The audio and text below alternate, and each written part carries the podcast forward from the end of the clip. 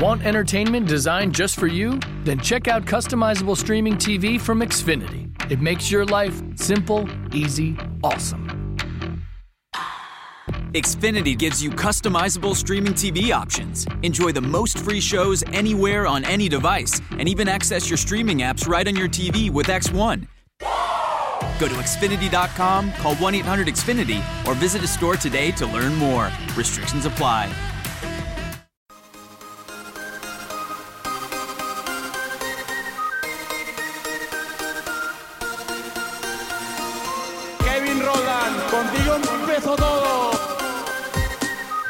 Millor club del món, diguin el que diguin.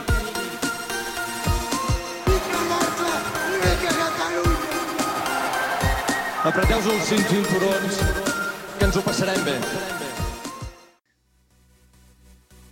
Bienvenidos al sexto episodio de Mezcla un Podcast. Les habla Rafael Lamoy junto a Julio Barra. Julio, ¿cómo te encuentras? Hoy estoy revolucionario como la alineación de Luis Enrique, Rafa. Con eso te lo digo todo. ¿Estás revolucionario como Luis Enrique? Sí, Bueno, dije Pero, la ¿de alineación, quiero decir con la formación de Luis Enrique. Con la formación de Luis Enrique contra el Gladbach. Contra el Gladbach hubo experimento, vamos a discutirlo todo ahora pronto. Pues vamos a empezar rapidito con eso. Hay que recordar que a mitad de semana el Barcelona se enfrentó al Borussia Mönchengladbach en Alemania y el Barça salió de la siguiente manera. Con Ter Stegen en la portería, defensa de cuatro, Sergi Roberto de lateral derecho, Piqué y Javier Macherano de centrales, Jordi Alba de lateral izquierdo, en el medio campo, el medio campo titular de Gala, Busquets de medio centro, Rakitic de interior derecho, Iniesta de interior izquierdo y arriba Neymar, Suárez y Paco Alcácer, Paco Alcácer siendo la gran novedad. Ahora, ya que hablaste de la alineación de Luis Enrique, habla un poquito de ella.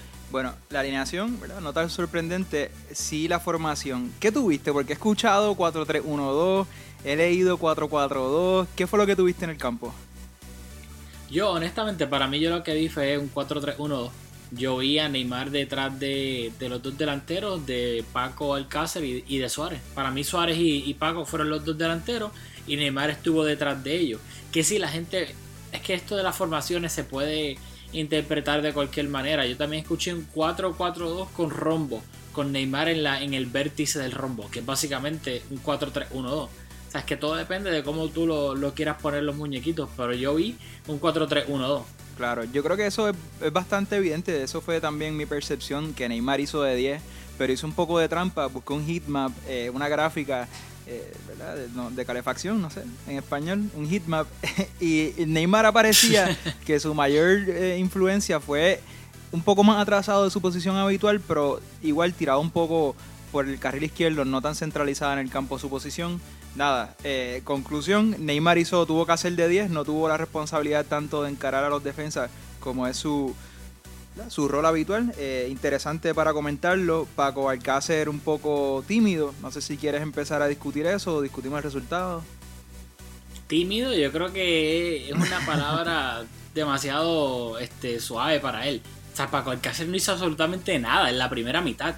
Te lo juro que yo, yo no exagero cuando digo que si la tocó cinco veces, es- yo creo que fue mucho. Y creo que estoy exagerando Yo porque vi los números y creo que está cerca. Casi cinco toques. creo- O sea, como tú. si siete por ahí. Pues mira para allá. O sea, yo disparate, que. pero sí, te- te- No, te- no te preocupes. recogiendo el tu es argumento, que- sí, no tocó mucho el balón, no participó en la ofensiva. Exactamente, casi no, no aportó nada. Y si tú me dices, no, que si Paco Alcácer es un 9 de área, que no participa mucho en la elaboración de juegos, bla, bla, bla, ok, yo lo entiendo. Pero es que tampoco, eh, yo no lo vi aportando desmarque, tampoco lo vi llegando a, a- a remates finales, etcétera. O sea, En una hizo un movimiento mí- como que le iba a recibir, la dejó pasar y Neymar creo que fue, Neymar Suárez remató a... a ah, bueno, cuando la dejó, cuando la dejó pasar. Pero aparte de eso, no vi absolutamente nada de Paco. Yo creo que Paco, Paco se tiene que poner para su número. Bueno, para en defensa de Paco y para darle un poco de contexto a los, a los que nos escuchan, eh, el partido pues, fue un partido donde el Barça empezó de atrás, tuvo que remontar para alcanzar el resultado, para alcanzar la victoria. Este, pero sin embargo, aunque fue un partido sufrido y aunque estoy de acuerdo con que Paco no, no me pareció que participó en la ofensiva como nos hubiese gustado, el Barça tuvo oportunidades. El, el resultado no me parece que refleja una catástrofe con esa formación de Luis Enrique.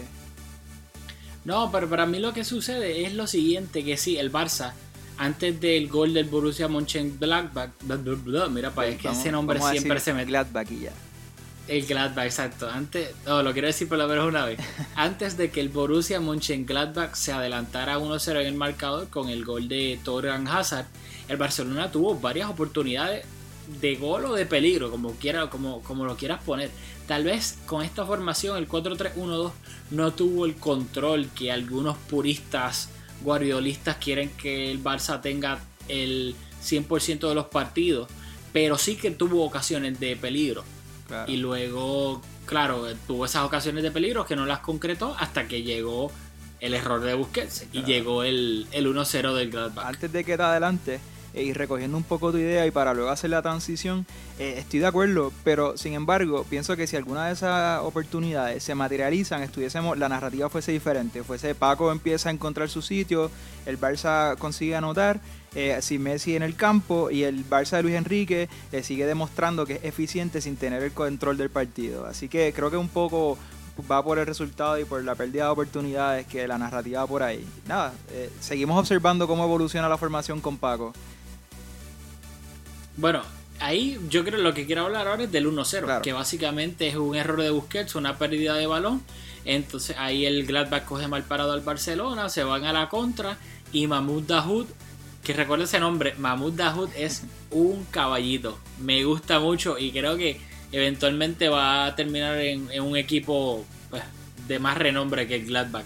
Le hizo la asistencia a Torgan Hazard, que venía eh, haciendo el desmarque porque Jordi no le dio tiempo de regresar y ahí venció a Ter Stegen tomando a la defensa mal parada, pero resumiendo el gol del Gladbach fue error de Busquets. Claro, y para recoger un poco algo que habíamos comentado antes, que citaste a Pep, que hemos hablado aquí, que mientras más Busquets se entretiene con el balón, mientras más veces la toca, eh, obviamente menos eficiente es y su calidad va es proporcional que va disminuyendo mientras más la va tocando. Así que nada, echándonos un poco de coba, que ya lo hemos comentado, que Busquets de primera.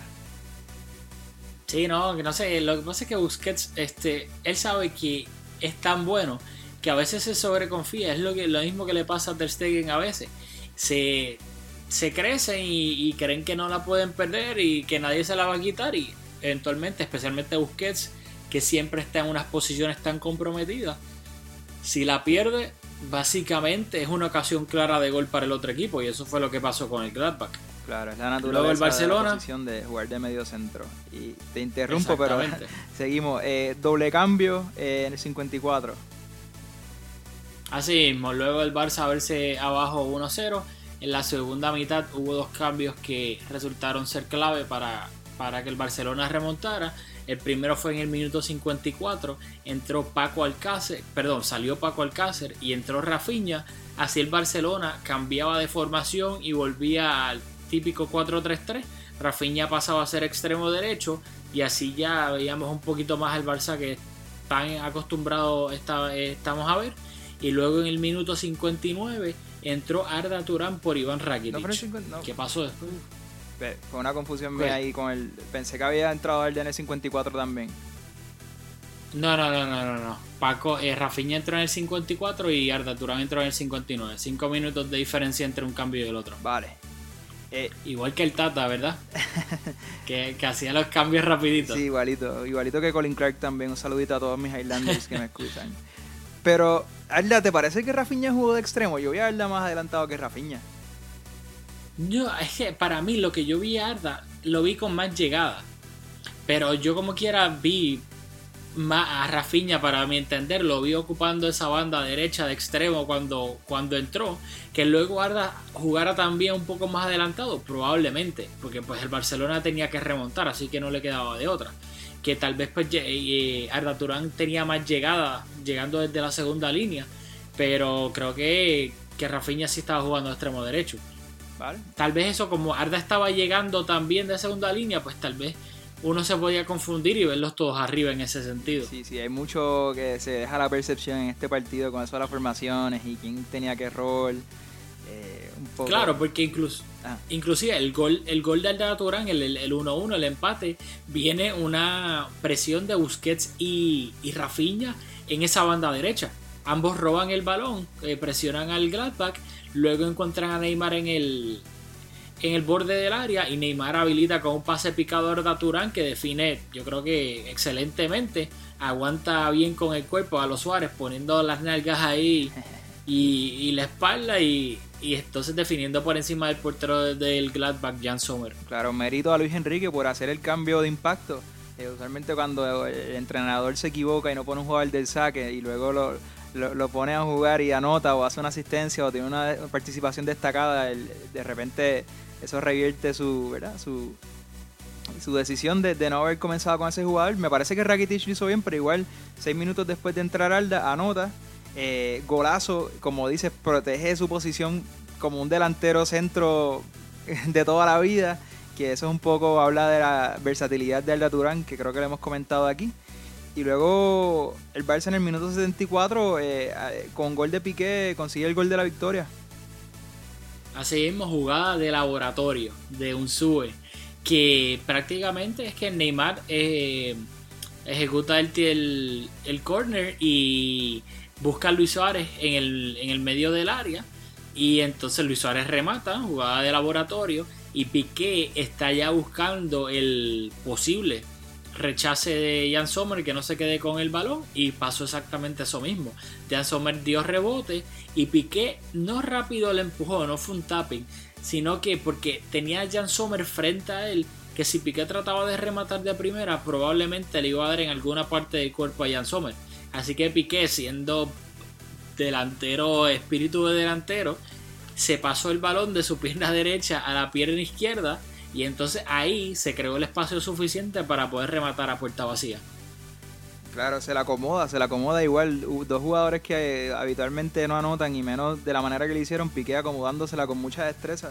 Eh, siempre es bueno verlo. A, lo mejor eh, Piqué era el 9 que estábamos buscando, como vamos a comentar del próximo partido, que también eh, se entró en el marcador. Si no fuese porque tendría que jugar Macherano, no me molestaría que fuese un Titi y otro central y Matías tal vez y que cuando si quieren en vez de poner a Pago que pongan a Piqué ahí porque Piqué claramente ha demostrado que, que tiene olfato goleador a pesar de ser central. Claro, algo que quiera, alguna idea que quieras recoger antes de pasar a discutir el partido contra el Celta. No, yo creo que este partido fue bastante straightforward en ese sentido. El Barcelona remontó este, al Borussia Mönchengladbach, ganó 2-1 en el Borussia Park y se mantiene, no se mantiene, se convierte en líder solitario de su grupo de la Champions porque el Manchester City de Pep Guardiola empató 3-3 contra el Celtic en el Celtic Park, así que yo creo que fue una temporada, una jornada redonda porque le sacó dos puntos de ventaja al, a su rival más grande por ese primer lugar en el grupo de la Champions League. De acuerdo, Rafa. Alineación del Celta Barça. Que estoy loco, no sé si lo notas, pero estoy ansioso por comentar este partido. Bueno, vamos allá. El Barça visitó al Celta de Vigo en Balaído y salió de la siguiente manera. Con Ter Stegen en la portería, defensa de cuatro, Sergi Roberto de lateral derecho, Piqué y Mathieu de pareja de centrales, Jordi Alba de lateral izquierdo. Aquí en la defensa el único cambio que hubo con respecto al partido contra el Gladbach fue que entró Matiu por Macherano. Luego en el medio campo, aquí sí hubo también varios cambios. Busquets jugó de medio centro, pero hubo cambio de interiores. André Gómez jugó de interior derecho eh, por Rakitic y de interior izquierdo empezó Arda Turán por Iniesta, así que el mediocampo de tres del Barcelona contra el Celta de Vigo era Busquets, André Gómez y Arda Turán. Y arriba Rafinha, Luis Suárez y Neymar. Ya te dije la alineación, así que te lo dejo en bandeja de plata. bueno, pues un poquito de contexto antes de comenzar a discutir este festival de goles. Eh, el Celta no es un chongo. Eh, llevaba, cuando recibió la visita del Barcelona, llevaba cinco partidos sin perder. Y contando, creo que en esa racha hay dos partidos de, Europa League, o uno, no estoy seguro. Eh, la temporada pasada derrotó al Barça 4 a 1 en su campo. Y la, temporada del triplete, en partido en que tú y yo estuvimos allí presentes, en el Camp Nou, el Celta también vence al Barça. Así que vemos que es un equipo, fue un partido trampa en todo el sentido, es un equipo que no se nos da bien. No, totalmente de acuerdo. Y uno, ah, si uno lo mira así por encima, uno pensaría contra André Gómez y Era Turán interiores. Yo creo que ya Luis Enrique se puso a inventar un poquito ahí.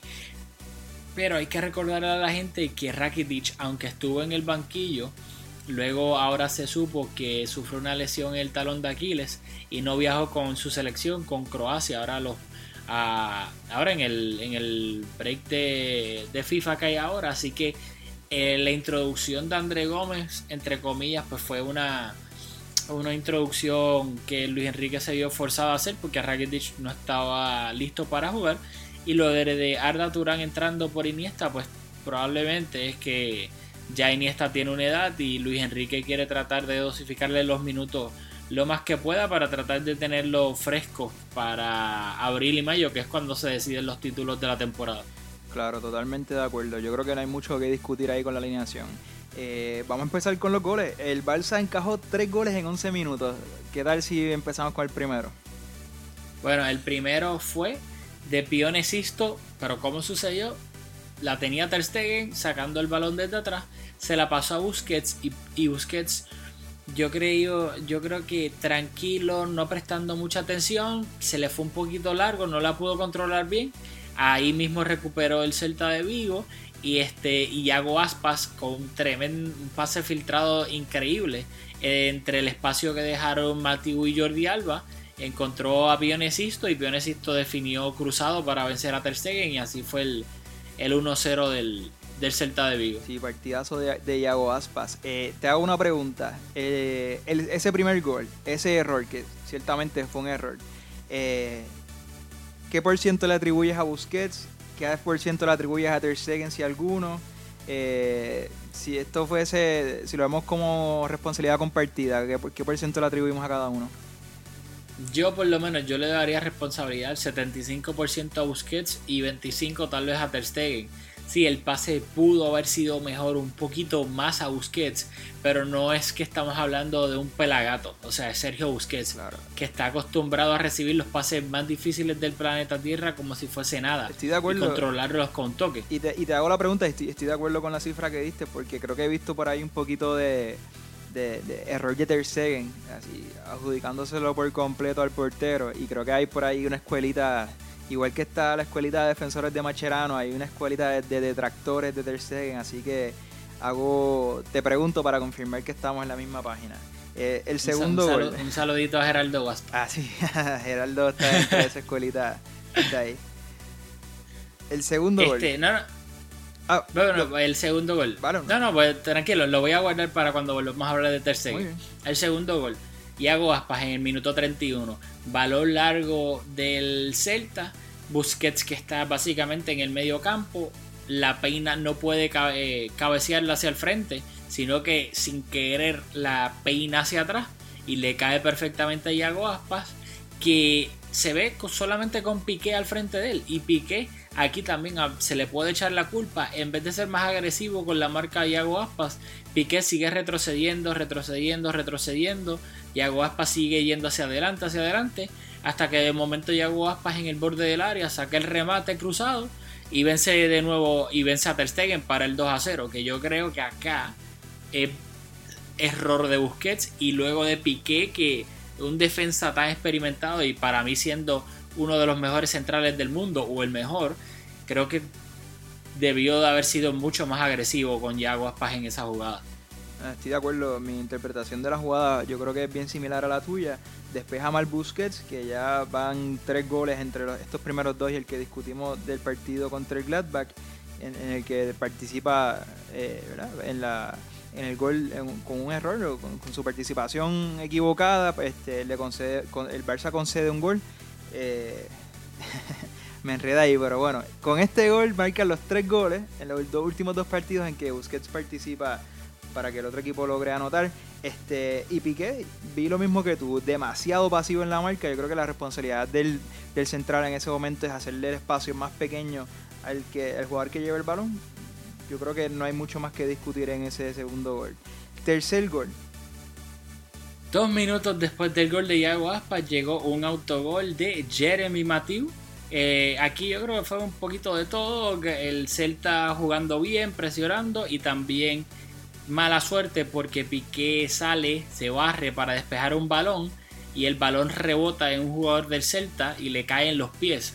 Y luego, eh, este, no lo quiero decir mal, Vaz, el número 18, también hay que darle crédito porque le mete un pase filtrado. O sea, mete un pase filtrado al área increíble porque el balón va cogiendo un efecto que mientras se acerca al área se va alejando de Ter Stegen. Y en esa jugada tú ves que Ter Stegen sale, pero no puede salir más porque si no probablemente va a cometer penal. Entonces Ter Stegen se queda en tierra de nadie, coge a Matías mal parado y Matías trata a última hora de despejar el balón y termina entrando en la portería. E-, eso, esa es mi percepción también. Eh, creo que definitivamente fue un gol en propia puerta. Se equivoca Matías. Pero igual no me parece que es el error garrafal que, algunas personas están haciendo creerle a, la gente. Fue, un error, una jugada complicada, como dice, el portero no, el, el, portero comparte culpa, no logra salir con la seguridad que debe salir el portero. Matías trata de despejar, se equivoca, autogol. El Barça en crisis, 3 a 0 perdiendo en el marcador en un campo complicado. Así mismo, pero ¿qué pasó después? Empezó la remontada entre comillas. Entró Iniesta, hay que decirlo.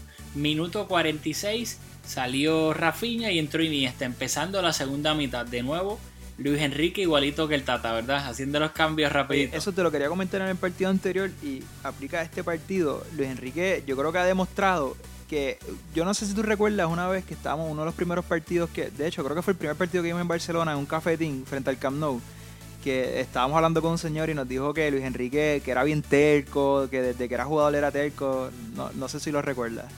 Sí, me recuerdo, eh, fue contra el Rayo, el, el, Barcelona estaba visitando a Rayo, eso fue después de que vimos al Mini en el, el partido del Barcelona B en el Mini. A ver, parece que yo confío en tu memoria. Pues eh, eh, a Lucho, que se le ha acusado de ser un, tipo terco, me parece que todo lo contrario, quizás la crisis del, de enero, de ese enero, luego del partido contra la Real Sociedad, pues lo hizo cambiar, pero me parece un tipo flexible eh, y tiene su convicción, porque hay que decirlo, tiene su convicción, escoge el, el, once titular, escoge la formación, se desvía de la norma, pero si se equivoca, no tiene problema en corregirlo y eso yo creo que hay que decirlo. Exacto, yo creo que Luis Enrique, o sea, sin duda alguna, Luis Enrique es terco, terquísimo, o sea, pero en su personalidad en general me refiero, pero por lo menos en esto en específico, en él mismo darse cuenta de que se equivocó tal vez con su planteamiento inicial, no tiene el ego que tal vez tiene otros entrenadores en ese sentido, decir, acepto, mira, sí, me equivoqué y no voy a esperar hasta el minuto 80 para hacer un cambio y mantener mi ego y tratar de que los jugadores resuelvan este entre ellos sino que yo, mira, me di cuenta de que no la pegué, no, no analicé bien el partido antes, así que voy a arreglarlo rápido para tratar de, de inventar el error. Claro. Y así, llegó en minuto 58. Fácil, centro de Andrés Iniesta al área y llegó Superman Piqué volando por los aires para marcar el gol que le daba esperanzas al Barcelona y el partido ahora estaba 3 a 1. ¿Qué pasó después? ¿Tienes que comentar algo de ese gol? No, puede, puede seguir. Ok. Bueno, el 3-2. ¿Cómo llegó el 3-2? Fácil. Otra, Andrés Iniesta de nuevo. Encuentra pase filtrado a Andrés Gómez dentro del área. Eh, derrumban a Andrés Gómez dentro del área. El árbitro pita penal y Neymar convierte el, desde el punto penal y el partido ahora está 3-2 y todo indicaba o daba a indicar de que el Barcelona como mínimo iba a empatar el partido. Claro, ese era... Algo que tengas que decir del, del penal o de la jugada del penal. Me parece que el penal sin polémica. Creo que estás de acuerdo, ¿no? Sí, sí, no, no, sin duda alguna. La, primera vez que me di cuenta que estaba André Gómez en el campo. sí, hay que decirlo, el penal sobre André Gómez, que este, estaba, no solo estaba en el campo, estaba dribleando el balón dentro del área, así que eh, vemos progreso.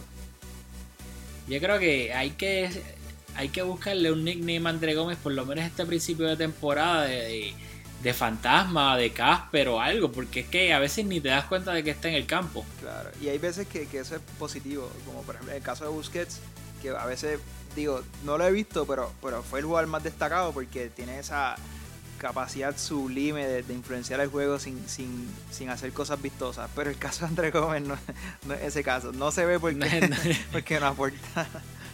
Esa, bueno, eh, Andresito, vas a tener que mejorar bastante. Eh, 3-2, euforia, remontada hasta que llega el error de Ter Stegen. Cuac, cuac, cuac. Exactamente, Ter Stegen como mil y una vez lo hace con el balón trató de buscar a Jordi, jugársela a Jordi por encima de Pablo Hernández, pero ¿qué pasó?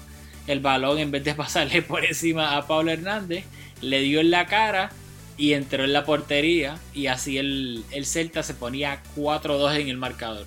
Háblame de este gol porque yo creo que este, este gol es, yo digo, yo es, obviamente es el más llamativo, es el más que la prensa Claro. le puede sacar punta y echarle la culpa a Ter Stegen y esto y lo otro, que sí que error. Y creo que el análisis del juego erróneamente por parte de la mayoría de la prensa se está basando en este gol solamente, cuando todo el equipo o por lo menos varios jugadores cometieron errores individuales. Claro. Bueno, yo primero te voy a dar datos y luego te voy a dar mi opinión. Pero seguramente con los datos te voy a convencer de que fue un error. O sea, no, eso no es debatible. Pero sin embargo, a se fichó para que jugara de esa manera. Tiene los pantalones de hacerlo, que es, es mucho más de lo que muchos porteros pueden decir. Así que pues, yo encantado de que, de que tenga la sangre fría de hacer ese tipo de pases. Pero te voy a dar un, dato para poner en contexto el partido de Ter Stegen, que ciertamente hizo un error que, bueno, si no nos costó el partido fue, ¿verdad?, determinante. Eh, Ter Stegen hizo 28 pases, de los cuales acertó el 86%. Sergio Álvarez, aventúrate a decirme con qué por ciento acertó sus pases, que hizo 33, 5 más que Ter Stegen. El 15%. Un poco más, 36. O sea, estamos hablando de que un portero con una cantidad similar de pases acertó el 86%, el otro el 36%. ¿sabes? Ter Stegen es un fenómeno. Eh, yo quiero que, que no quede duda de que este error eclipse el resto del partido, es que el, el Barça lo, lo- lo utiliza, que es fundamental en, en comenzar a armar jugadas desde atrás. No, no, yo estoy totalmente de acuerdo. Y es que lo fácil ahora es, ay, Ter Stegen. Aquí lo hemos comentado en este podcast, que iba a llegar el día en que Ter Stegen iba a cometer un error y le iba a costar al Barcelona el, el partido. Llegó. Esta temporada llegó. Y fue ahora contra el Celta. Pero es lo que dijo Piqué eh, luego del partido. no en rueda de prensa, sino a pie de campo. Así es que juega Ter Stegen, así es que se le pide que juegue Ter Stegen, porque es más lo que te da que lo que te quita. ¿Cuántas veces el Barcelona, gracias a que Ter Stegen sale jugando arriesgado con los pies, encuentra no solamente pasecito, porque la gente piensa, ah, no, pasecito al lado, al central, eso lo hace cualquiera, no. Nosotros que hemos estado una temporada entera en el Camp Nou viendo a Ter Stegen en la Champions, hemos visto cómo Ter Stegen presionado, balonazo largo, encuentra a los laterales, por decir un ejemplo, que para ese entonces eran Jordi y Dani, te quiero Dani, eh, la encuentra el balonazo y le pone el balón en el pecho a cada uno. O sea, la habilidad que tiene Ter Stegen con los pies es increíble. Y la gente dice, no, que si Manuel Neuer. Nosotros también vimos a Neuer en el Camp Nou contra, contra el Barça y contra Ter Stegen. Y yo si, sin pelos en la lengua te puedo decir que Ter Stegen es muchísimo mejor que Neuer con los pies que... Que, que Ter Stegen es mejor que, te, que Neuer con, lo, con el balón en los pies. Te Sin miedo. alemanes. Sí, estoy completamente de acuerdo, me uno a tus palabras. Y, y la, para terminar esto es... eh, sí, es un error. Ter Stegen lo sabe. Él mismo lo aceptó. Él mismo se echó el... Entonó el mea culpa. Y pues lamentablemente llegó un momento en que el Barça parecía que iba a, a empatar como mínimo. Y entonces, pues, básicamente, entre comillas, le costó la victoria al Barça, porque después Piqué en el 87, de nuevo marcó de cabeza, centro de Denis Suárez, y el partido estaba 4-3. Luego el Barcelona tuvo que- dos ocasiones más de cabeza. Yo creo que ese centro de Denis Suárez le está restando a la jugada. Que empezó por la banda, hizo un buen regate, aguantó y luego hizo el centro de una tremenda jugada de Denis Suárez que esperemos verlo un poco más en los partidos que, que- siguen. No, no, tienes toda la razón, Denis, perdón. Yo sé que tú escuchas este podcast. Es verdad, me hizo un jugadón para sacar el centro. No fue un simple centro que se la pasaron y ya. Se quitó, a ver, empezó en la banda, aguantó con el cuerpo y pudo sacar el centro. Y ahora que lo mencionas rapidito, curioso, Denis Suárez entró en el minuto 76 por Sergio Busquets. Que esa es otra cosa que yo no estoy acostumbrado, no sé si tú, a ver a Luis Enrique que saque a Busquets en el minuto 76 a menos que sea por lesión. Supuestamente él lleva estas últimas semanas medio enfermo, con virus, etcétera, pero aún así para mí me resultó rarísimo que sacara a Busquets en el minuto 76. Sí, bueno, o sea, es que otros técnicos no lo han hecho. Yo creo que quizás por eso es que resalta. eh, pero buscando atrás en el marcador, si lo quieres ver desde un punto de vista, bueno, si no dejamos llevar por, por la lógica, tienes a André Gómez que pueda ser de medio centro, un jugador quizás un poco, bueno, no, no- no- no- no- no es más ofensivo que, que, que, que Busquets, o sea, ciertamente no es más ofensivo, pero qué sé yo, quizás un jugador un poco más diestro con el balón al pie. Así que en ese sentido, perdona la redundancia, hace sentido. Simplemente que Bueno. no estamos acostumbrados a que pase. Probablemente, y ya Luis Enrique lleva bastante tiempo durante la temporada probando con, con tu mejor amigo, con André Gómez de medio centro. Así que claramente por lo menos la intención de Luis Enrique es que quien le dé minutos de descanso a Busquets sea André Gómez. Que funcione o que esté funcionando, vaya a funcionar, ya son otros 20 pesos. Claro, Pero por lo menos la intención es clara claro. en lo que va de temporada. Yo creo que Luis Enrique quizás puede comenzar, es algo que yo quiero ver en el Barça hace mucho tiempo, porque a Busquets ningún jugador lo va a sustituir. Y poner un jugador hombre por hombre a que haga el trabajo de Busquets es tirarlo a los leones. Quizás yo creo que es el momento de, de tratar con un doble pivote. Sin duda alguna, yo es que ahora mismo en el Barcelona no hay nadie que pueda hacerte Busquets en el, en el mediocampo si el Barcelona juega con un 4-3-3, o sea, que sea el medio centro único.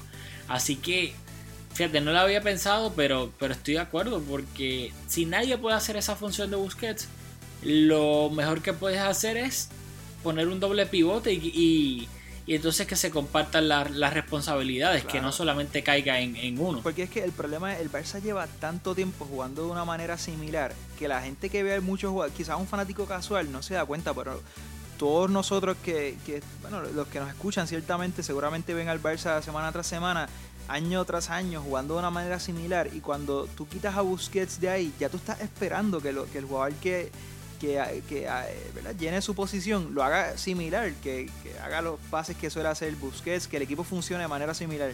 Y como ¿verdad? eso ciertamente es algo complejo, el medio centro es una posición muy difícil. Pues el, que sea que tú pongas, va a salir señalado.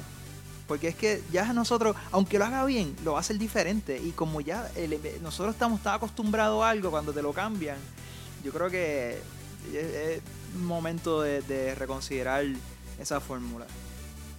Bueno, estoy totalmente de acuerdo. Y pues así, de esa manera el Barça perdió en Balaídos contra el Celta 4-3. Segunda derrota en lo que va de temporada del Barcelona eh, y en Liga. La primera fue contra el, el Alavés en el Camp Nou. Y pues es un poquito agridulce porque hay que recordar que el Madrid había empatado antes de este partido contra el Eibar en el Bernabéu. Así que si el Barça ganaba se ponía líder de la liga. No fue así y ahora el líder empate con el Madrid a puntos es el Atlético de Madrid. Y no sé, algo que quieras comentar antes de terminar este episodio, porque claro, ahora viene el, el parón FIFA y que tanto nos guste y crucemos los dedos que nadie se lesione. Quiero hacer eh, dos comentarios. Eh, primero que rarísimo que se escucha, el Barça está cuarto en liga. Eso es como, como se escucha súper raro. Detrás de, como dijiste, del Atlético del Madrid y que le, le llevan dos puntos al Barça y el Sevilla que le lleva un punto. Así que solo quería comentar eso. Y luego eh, quiero comentar que no, no me gusta, escucho, hablo con la gente y escucho mucho esto de que, de que las rotaciones eh, o de que los jugadores que salen al campo, ¿verdad? Que no está Messi, eh, que la plantilla que, que está saliendo al campo en los últimos partidos no es la, la que en teoría podría ser la más fuerte. Y como que a mí no me gusta ese tipo de discurso porque eh, de la manera que se ha confeccionado este equipo es para consciente de que algunos de los jugadores más destacados tienen alguna edad, como lo dijiste ahorita con, con Iniesta, pues los jugadores que estén en el campo deben de tener la capacidad de sacar el resultado para el Barça. No creo, o sea, no, esta, esta derrota fue quizá mala lectura del partido, hay que darle el mérito a la intensidad de- del Celta. O sea, hay muchos factores, pero no te la compro de que el Barça perdió porque Messi está lesionado y porque, vamos, los jugadores que suelen ser titulares no, no, no, no empezaron el partido. No, para nada, yo también estoy de acuerdo. Es que él, sabe, la gente siempre llorando y los culés en específico, la, muchos son, se pasan quejándose, siempre son negativos. O sea, se compró, se compraron varios jugadores para tener más profundidad en la plantilla. Luis Enrique los está usando para eso mismo. Estamos empezando la temporada claramente a algunos le va a tocar le va a tocar acoplarse le va a tomar un poco más de tiempo como hemos visto por, por lo que va a temporada con Paco Alcácer con André Gómez. Eh, Arda Turán está jugando espectacular esta temporada pero la temporada pasada también claramente le estaba jugando horrible y le tomó un tiempo de adaptación. Y pues está empezando la temporada ¿qué, qué más tú quieres que los nuevos fichajes se tienen que acoplar. Hay unos que se han visto que ya parece que llevan jugando en el Barça 5 años, como por ejemplo un Titi o el mismo Lucas Digne tal vez, pero luego hay otros que claramente se nota que les está tomando más tiempo acoplarse y entender el rol que se les pide a ellos en el Barça, como pueden ser André Gómez y Paco Alcácer. Claro, totalmente de acuerdo, solo quería quedar en récord de que esta derrota solo hay que atribuirla a que el Celta fue mejor. Y nada, quiero terminar con un comentario eh, eh, este, esta última semana han estado un poco atropelladas y hemos grabado un poco más tarde de lo que nos gustaría, así que quiero, quiero hablo por los dos, eh, hacer el compromiso de, sacar los episodios más cercanos a, la fecha del partido, quizás hacer un episodio por, por partido y hacerlo más corto, más dinámico y tener más movimiento y tener más episodios. Sí, sí, no, vamos a tratar de hacer eso porque esta semana definitivamente nos echaron la macacoa. Tuvimos varios inconvenientes para poder grabar este episodio. Yo creo que mi vida corría peligro en uno de ellos. Pero, pero eh, estoy totalmente de acuerdo con las palabras de Julio. Así que vamos a tratar de, de por lo menos soltar episodios después de cada partido individual. Este, aunque claramente pues sea un poco más corto, pero ah, nos vamos a comprometer con eso. Así que ya me puedo despedir del público, Julio. Ok, pues perfecto. Este, fácil. Recuerden que nos pueden escuchar a través de la aplicación Audio Boom para desktop y celulares Android. Ustedes van a Audio Boom, buscan Mezcum Podcast y le dan subscribe y nos pueden escuchar ahí en para desktop y celulares Android. Y para iPhones, que casi todo el mundo tiene un iPhone, tú vas a la aplicación violetita que ya trae tu iPhone, que se llama Podcast con esa al final. Le das clic a esa aplicación violetita, entras ahí la palabra Mezcum Podcast y le das subscribe y automáticamente te van a salir todos los episodios tan pronto los, los pongamos en, iTunes. Y en las redes sociales recuerden que nos pueden seguir en Facebook y Twitter bajo Mezcum Podcast. Así que eso es todo por, eh, por hoy, por el episodio número 6 de Mezcum Podcast. Y recuerden que Vizca el Barça y Vizca Cataluña.